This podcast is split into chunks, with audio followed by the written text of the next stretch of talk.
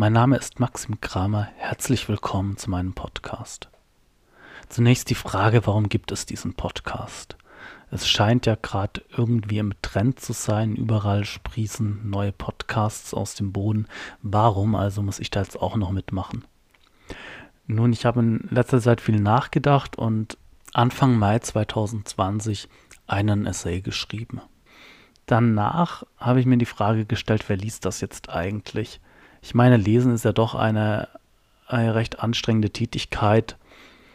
Und da habe ich mir überlegt, sozusagen als Serviceleistung, ich nehme das einfach auf, dann können sich das Menschen anhören und deshalb gibt es jetzt diesen Podcast. Wer lieber lesen möchte, in den Show Notes gibt es einen Link zu dem Essay als PDF, dann kann man sich das runterladen und einfach lesen. Ebenfalls in den Show Notes befinden sich die für den Essay verwendeten Quellen. Das jetzt aber genug der Vorrede. Ich wünsche euch viel Spaß beim Zuhören. Krise und Zukunft. Ein Essay. Kapitel 1 Zeit. Ich habe sehr viel Kaffee getrunken in letzter Zeit. Aufstehen, Kaffee machen, in die Sonne sitzen. Man hat ja nichts zu tun. Meine Studienarbeit fertig, die drei für die Ferien geplanten Tanzfestivals und der Skiurlaub abgesagt. Ich tanze anstatt sechsmal die Woche nullmal. Ich möchte mich nicht beschweren. Mir geht es gut, sehr gut sogar. Ich bin kein Risikopatient, muss keine Kinder zu Hause bespaßen und meine wirtschaftliche Existenz ist nicht bedroht. Meine größte Sorge, was machen mit der Zeit, die man sonst zu wenig hat. Ich verbringe die Tage mit Klavierüben, Polnisch lernen, Netflix, Kaffee trinken, in der Sonne sitzen und natürlich höre ich jeden Tag den Podcast von Christian Drosten. Als ich feststelle, dass ich zu viel Zeit mit meinem Handy verbringe, schalte ich es für einen Tag ab. Der Entzug der ständigen Ablenkung bringt mich dazu, einfach loszulaufen, in den Wald. Später fange ich an, ein Buch zu lesen. Ich wohne seit zweieinhalb Jahren in Freiburg. Jetzt beginne ich den Schwarzwald und die Natur rund um die Stadt zu entdecken. In einer Welt, die stillsteht und gleichzeitig verrückt spielt, freue ich mich über kleine Dinge. Der Geruch der Abendluft, ein Sonnenuntergang oder ein guter Kaffee. Während Menschen um ihre Existenz bangen, erzählt mir eine Frau, für sie könne der Lockdown gar nicht lang genug gehen. Sie genieße die Ruhe, alles sei viel angenehmer. Es trifft mich, als Drosten ankündigt, dass sein Podcast nur noch alle zwei Tage erscheint. Später wird er sich auf zweimal die Woche beschränken. Was tut man, wenn man keinen Virologen-Podcast mehr anhören kann? Man hört andere Podcasts, Interviews mit Philosophen und fängt an nachzudenken.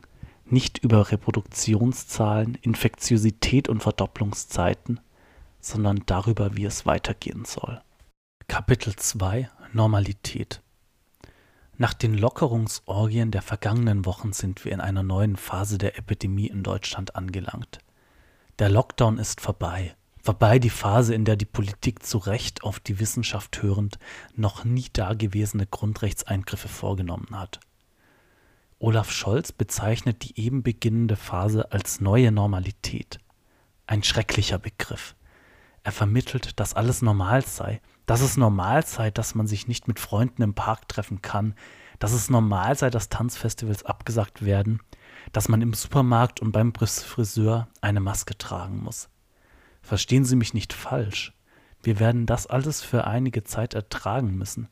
Wahrscheinlich bis ein Impfstoff da ist. Ein oder zwei Jahre lang. Aber das ist nicht normal.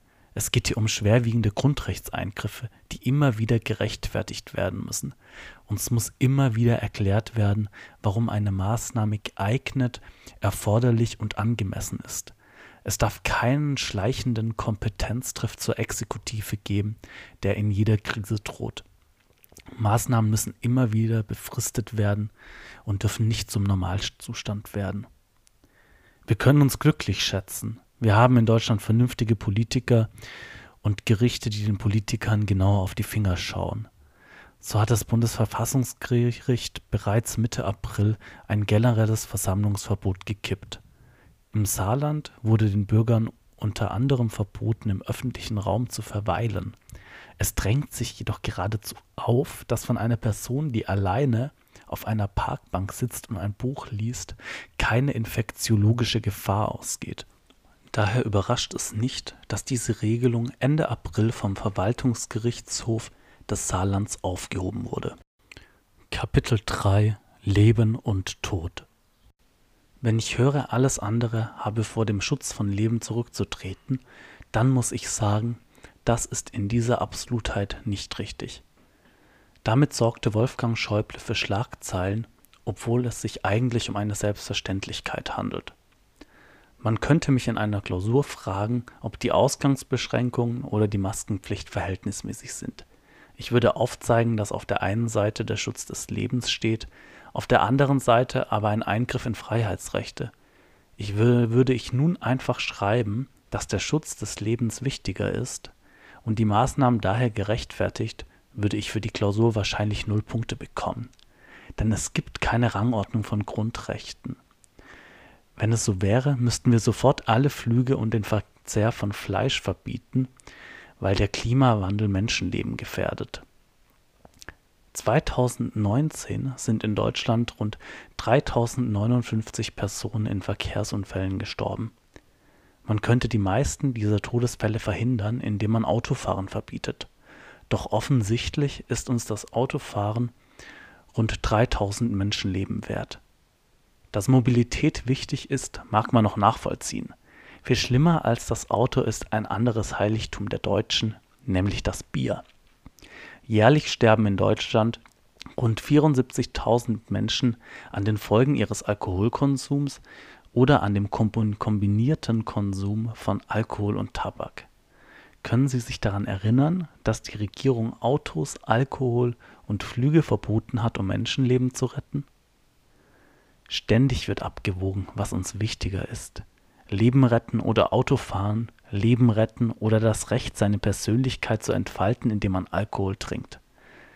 Es ist das Wesen eines freien Staates, dass die verschiedenen Freiheitsrechte und die Sicherheit in einen Ausgleich gebracht werden. Wir möchten keinen Staat, der alles verbietet, was Menschenleben kosten könnte. Mich hat die Geschichte von Hildegard Weinbrenner berührt. Sie ist 70 Jahre alt, trägt seit Anfang April beim Einkaufen eine Maske und hat in ihrer Patientenverfügung für den Fall der Fälle auf Intubation verzichtet und um einen sanften Tod gebeten. Sie möchte der Allgemeinheit nicht schaden. Sie ist dankbar für ihr Leben und möchte lieber sterben, als beatmet zu werden. Aber während sie lebt, möchte sie ihre Freiheit genießen. Sie fühlt sich als Seniorin fürsorglich bevormundet und möchte selbst entscheiden, welches Risiko sie eingeht. Wir Deutschen haben ein seltsames Verhältnis zum Tod, verdrängen ihn meist.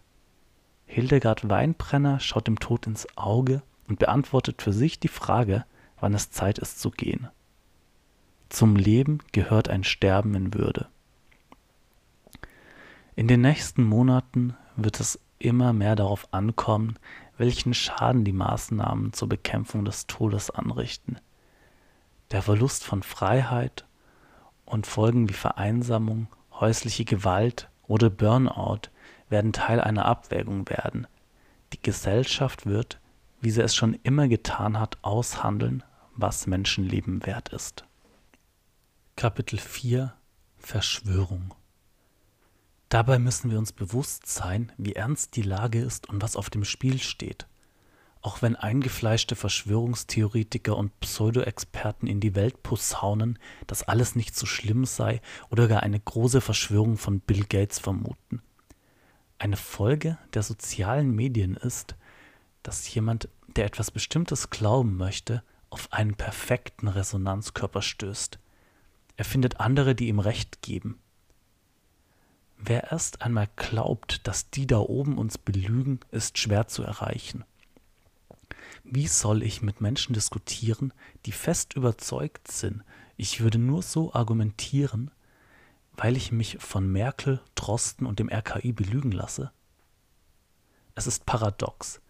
Während der kritische Bürger doch essentiell für das Funktionieren einer Demokratie ist, scheint in Zeiten der Desinformation gerade das Vertrauen in Institutionen und Medien zur demokratischen Tugend zu werden. Kapitel 5 Alles wird gut. Eine Freundin schrieb mir Ende März, sie habe das Gefühl, dass die Welt sich sehr verändere und dass es gut sein wird. Die Solidarität stimmte zuversichtlich. Uns berührten die Bilder von Balkonkonzerten in Italien und der abendliche Applaus für die Pflegekräfte. Die Welt wird nach der Corona-Krise ökonomisch, politisch und gesellschaftlich eine andere sein, prophezeite Friedrich Merz. Aber stimmt das wirklich? Wird sich alles ändern wegen einem Virus? Ich glaube, die Krise macht uns nicht zu besseren oder schlechteren Menschen. Sie dient nur als Katalysator für das, was in uns schlummert. Wer gerne hilft, der geht für ältere Nachbarn einkaufen, näht Masken oder hängt Essen an Gabenzäune. Wer zuerst nach sich selbst schaut, der hamstert Klopapier oder schließt Grenzen. Es erfüllt mich mit Trauer, wenn ich sehe, dass sich Paare nur noch durch Zäune sehen können und die europäische Kooperation bedroht ist. Kristallklares Wasser in den Kanälen von Venedig, Delfine im Hafen von Cagliari, strahlend blauer Himmel über Shanghai. Wenigstens die Natur profitiert von der Krise. Doch ist das wirklich die Rückkehr der Natur in den Bereich der Zivilisation oder nicht mehr als eine kurze Atempause? Kapitel 6 Reaktion Nach der Krise wird es darum gehen, die Wirtschaft wieder anzukurbeln, es wird Kaufprämien für Autos mit Verbrennungsmotor geben. Wir werden schnell wieder das Prä-Corona-Wachstum erreichen. Die Bewegung Fridays for Future verliert ohne Großdemos an Schwung.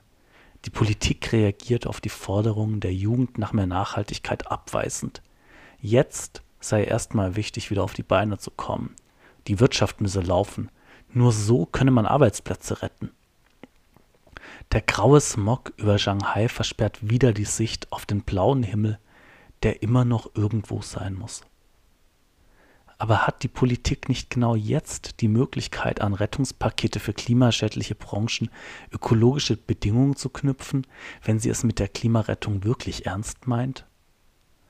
Ich glaube jetzt gerade nicht. Jetzt geht es erstmal darum zu retten, dass noch etwas da ist. So antwortete Ende März nicht etwa ein Unionspolitiker, sondern der Grünen-Chef Robert Habeck. Wenn auch die ökologische Opposition die Steuerung erst in der nächsten Phase, der Aufbauphase vornehmen will, dann stimmt mich das nicht gerade zuversichtlich. Es droht eine Phase der Reaktion. Ein Aufbäumen der klimaschädlichen Prä-Fridays for Future Zeit. Kapitel 7 Hoffnung der Klimawandel kann die ganze Welt nachhaltig erschüttern und ihn können wir nicht irgendwann einfach wegimpfen. Wilfried Kretschmann, ein Parteifreund von Habeck, hat vor dem Klimawandel mehr Respekt als vor der Corona-Krise. Damit hat er recht, auch wenn man die Krisen gar nicht gegeneinander ausspielen muss. In der Krise hat die Politik bewiesen, dass sie handeln kann, wenn sie es muss. Es wurde viel Geld ausgegeben und massiv in Freiheiten eingegriffen. Wer ein ganzes Land herunterfährt, der kann Greta nicht erzählen, dass es unmöglich wäre, die CO2-Emissionen etwas zu senken. Die Krise ist eine Chance. Anstatt das Rad zurückzudrehen, können wir dafür sorgen, dass aus Scholz neuer Normalität eine bessere Normalität wird. Beim Wiederaufbau sollten wir die Umwelt und das Gemeinwohl in den Mittelpunkt stellen, Kredite sollten nur an nachhaltige Unternehmen vergeben werden. Unternehmen, die ihr Geld damit verdienen, die Erde zu zerstören, sollen pleite gehen oder sich etwas Neues einfallen lassen. Hat nicht Christian Lindner schon mit 18 gesagt, dass Probleme nur dornige Chancen sind? Es kann nicht sein, dass die Wirtschaft die Unabhängigkeit vom Staat immer so lange fordert, bis man sie retten muss. Vielleicht applaudieren wir nicht nur, sondern erinnern uns auch nach der Krise daran, wer das Land am Laufen hält. Pflegekräfte, Kassierer und viele andere verdienen nicht nur unsere Wertschätzung, sondern auch bessere Bezahlung und Arbeitsbedingungen. Es sollte in Zukunft mehr darum gehen, ob ein Job der Gesellschaft nutzt. Auf viele Immobilienmakler, Investmentbanker und Unternehmensberater könnten wir verzichten. Die Digitalisierung wird die Welt grundlegend verändern. Es braucht eine neue gesellschaftliche Utopie. Was wäre es auch für ein Anspruch, nur zurückzuwollen? Wir sollten den Mut haben, von einer besseren Welt zu träumen. Wenn wir zu Hause bleiben sollen, nicht ins Fußballstadion oder auf Tanzfestivals dürfen und zudem Trostens Podcast nur noch zweimal die Woche erscheint, haben wir sogar Zeit, uns mit verrückten Ideen wie einem bedingungslosen Grundeinkommen zu beschäftigen. Es würde der Welt jedenfalls mehr nutzen als weitere Theorien über Bill Gates. Kapitel 8 Alltag Anfang April leitet Christian Lindner eine Fraktionssitzung anstatt in einem stickigen Raum ohne Tageslicht auf seinem Balkon in der Sonne. Ihm ist aufgefallen, wie absurd es war, dass Landesminister für zwei Stunden Präsidiumssitzung nach Berlin und wieder zurückreisen. In Zukunft möchte er hier Zeit und CO2 sparen. Katharina Barley, die Vizepräsidentin des Europäischen Parlaments, freut sich darüber, dass sie nun die Zeit hat, sich konzentriert in ein Thema einzulesen, anstatt wie sonst 16 Stunden von Meeting zu Meeting zu hetzen. Ich verbringe viel Zeit im Wald, am Fluss, auf dem Fahrrad und freue mich über den Luxus der Entschleunigung. Kaffee trinken ist eigentlich gar nicht so übel. Wir sollten also nicht nur zurück wollen in den Zustand vor Corona, sondern uns ständig fragen, was haben wir in der Krise über uns gelernt? Was macht uns glücklich? Welche Gewohnheiten wollen wir nach der Krise beibehalten?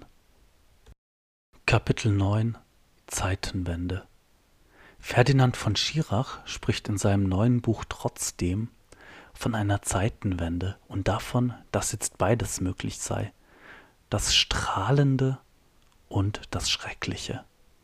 Er hat recht. Eine bessere Zukunft ist kein Selbstläufer. Es liegt an uns, was geschieht. Ja, vielen Dank fürs Zuhören. Das waren meine Gedanken zur aktuellen Situation. Wenn ihr euch jetzt weiter damit beschäftigen möchtet, kann ich euch drei Bücher empfehlen. Einmal von Ferdinand von Schirach und Alexander Kluge. Das Buch Trotzdem ist ein sehr kleines Buch, in dem sich die beiden Autoren über die aktuelle Situation unterhalten. Dann von Roger Breckmann Utopien für Realisten. Darin äh, fordert er unter anderem ein bedingungsloses Grundeinkommen und eine 15-Stunden-Woche. Brickmann geht diese Themen mit sehr vielen Quellen und Belegen an. Last but not least kann ich euch Jägerhirten Kritiker von Richard David Brecht empfehlen. In diesem Buch äh, beschreibt der Philosoph Brecht, was die Auswirkungen der Digitalisierung auf unser Leben sein wird und entwirft eine Utopie für die digitale Gesellschaft. Ebenfalls interessant ist ein Gespräch mit Brecht, das ähm, Thilo Jung von Jung und Naiv zur aktuellen Situation geführt hat. Das könnt ihr euch anhören, wenn ihr lieber weiterhören möchtet. Ich packe euch den Link dazu auch mal in die Show Notes. Ich weiß nicht, wie es mit diesem Podcast hier äh, weitergehen wird. Äh, werde ich mir noch überlegen. Falls es euch interessiert, könnt ihr den Podcast abonnieren. Ansonsten lasst es bleiben. Ich wünsche euch noch einen schönen Tag. Bleibt zuversichtlich.